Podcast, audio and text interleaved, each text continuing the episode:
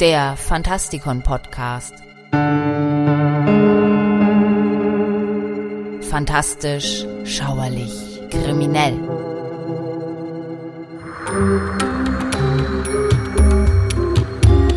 Hallo, Freunde draußen an den Radiogeräten und willkommen zu einer weiteren Sendung in unserer Rubrik Helden, Versager und andere Ikonen. Mein Name ist Michael Percampus und heute geht es um Dorothy Gale. Wir sind nicht länger in Kansas.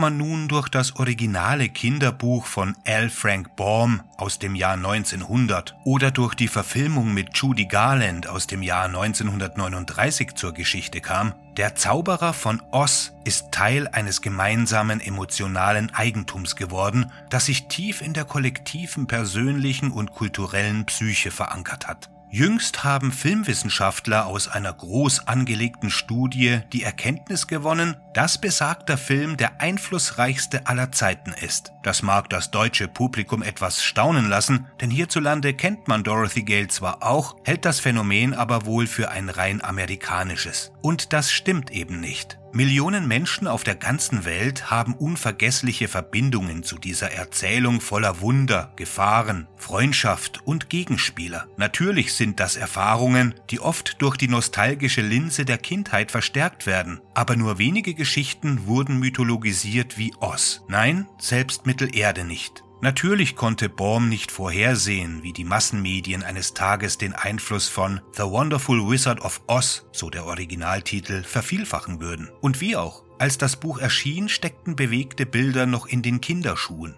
Aber unabhängig davon, welches Phänomen daraus noch entstehen sollte, war Baums unmittelbarer Einfluss auf die amerikanische Imagination bereits damals von Bedeutung. Von Anfang an schien Baum zu spüren, dass er hier etwas Besonderes in den Händen hielt. Er ging so weit, den Bleistiftstummel einzurahmen, mit dem er das Manuskript geschrieben hatte. Da war das Buch noch gar nicht veröffentlicht. Dies war ein mutiger Akt der Hybris, vor allem wenn man bedenkt, wie viele gescheiterte Wirtschaftsunternehmen Baum im Laufe der Jahre gegründet hatte. Seine Amtszeit als Zeitungsverleger, Porzellanverkäufer, Theaterdirektor und Hühnerzüchter wurden jeweils mit einem düsteren Kapitel beendet. Aber als Vater von vier kleinen Söhnen war Baum ein geschickter und geübter Geschichtenerzähler und wurde von seiner Schwiegermutter dazu aufgefordert, sich mit dem Schreiben von Kinderbüchern zu beschäftigen. Sie schlug sogar ein Thema vor, einen Zyklon, der über North Dakota hereinbricht. Selbst diejenigen, die im Hinterhof aufgezogen werden, kennen die Ausgangssituation. Ein junges Mädchen namens Dorothy Gale befindet sich in einem verzauberten Land, nachdem ein Wirbelsturm sie und ihren kleinen Hund Toto von ihrer Farm in Kansas mitnahm. Während sie die gelbe Ziegelsteinstraße hinuntergeht, um den großen und mächtigen Zauberer von Ost zu bitten, ihr bei der Rückkehr nach Hause zu helfen, erwirbt sie drei ungewöhnliche Reisegefährten, von denen jeder aufbrach, um den Zauberer um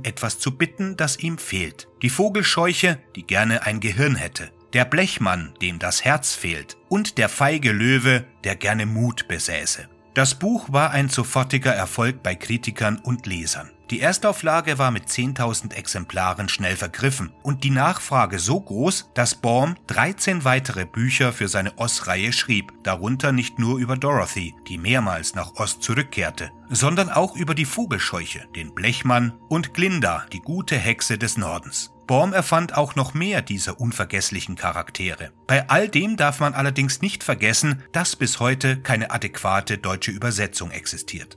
Bewundernswert ist allerdings Baums Einführung in das Thema. Er schrieb, dass ein neues Zeitalter des Märchens angebrochen sei und dass all die furchterregende Moral, die früher in den Märchen herrschte, beseitigt werden sollte. Er begründete das damit, dass die Vermittlung von Moral die Aufgabe der modernen Bildung sei. Die Literatur sollte von diesen Zwängen befreit sein.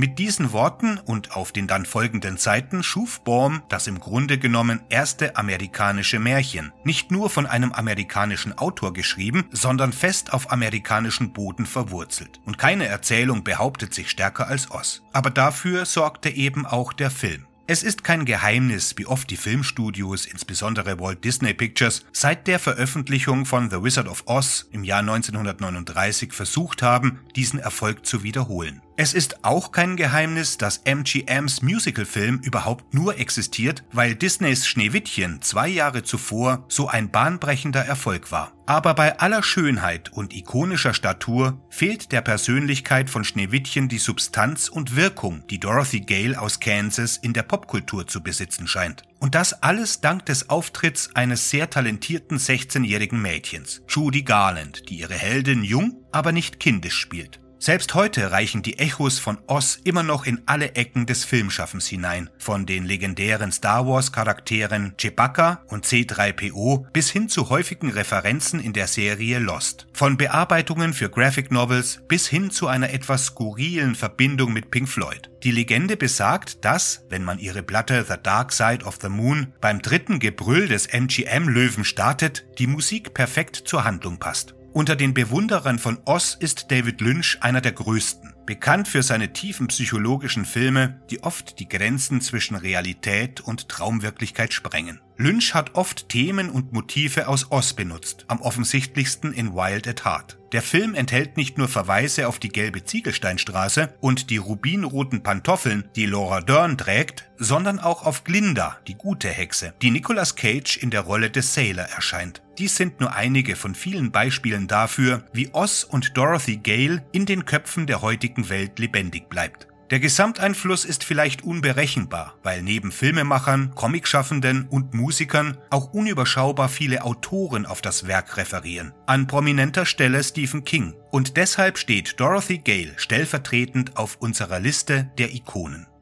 Das war's für diesmal. Falls euch die Sendung gefallen hat und ihr nichts mehr verpassen wollt, dann abonniert den Podcast doch einfach dort, wo ihr ihn am liebsten hört. Neben Buchbesprechungen gibt es hier auch eine Menge Hintergrundinformationen zu den Themen Fantasy, Fantastik, Krimis und Thriller. Ich wünsche euch eine gute Lesezeit und hoffe, ihr schaltet auch das nächste Mal wieder ein.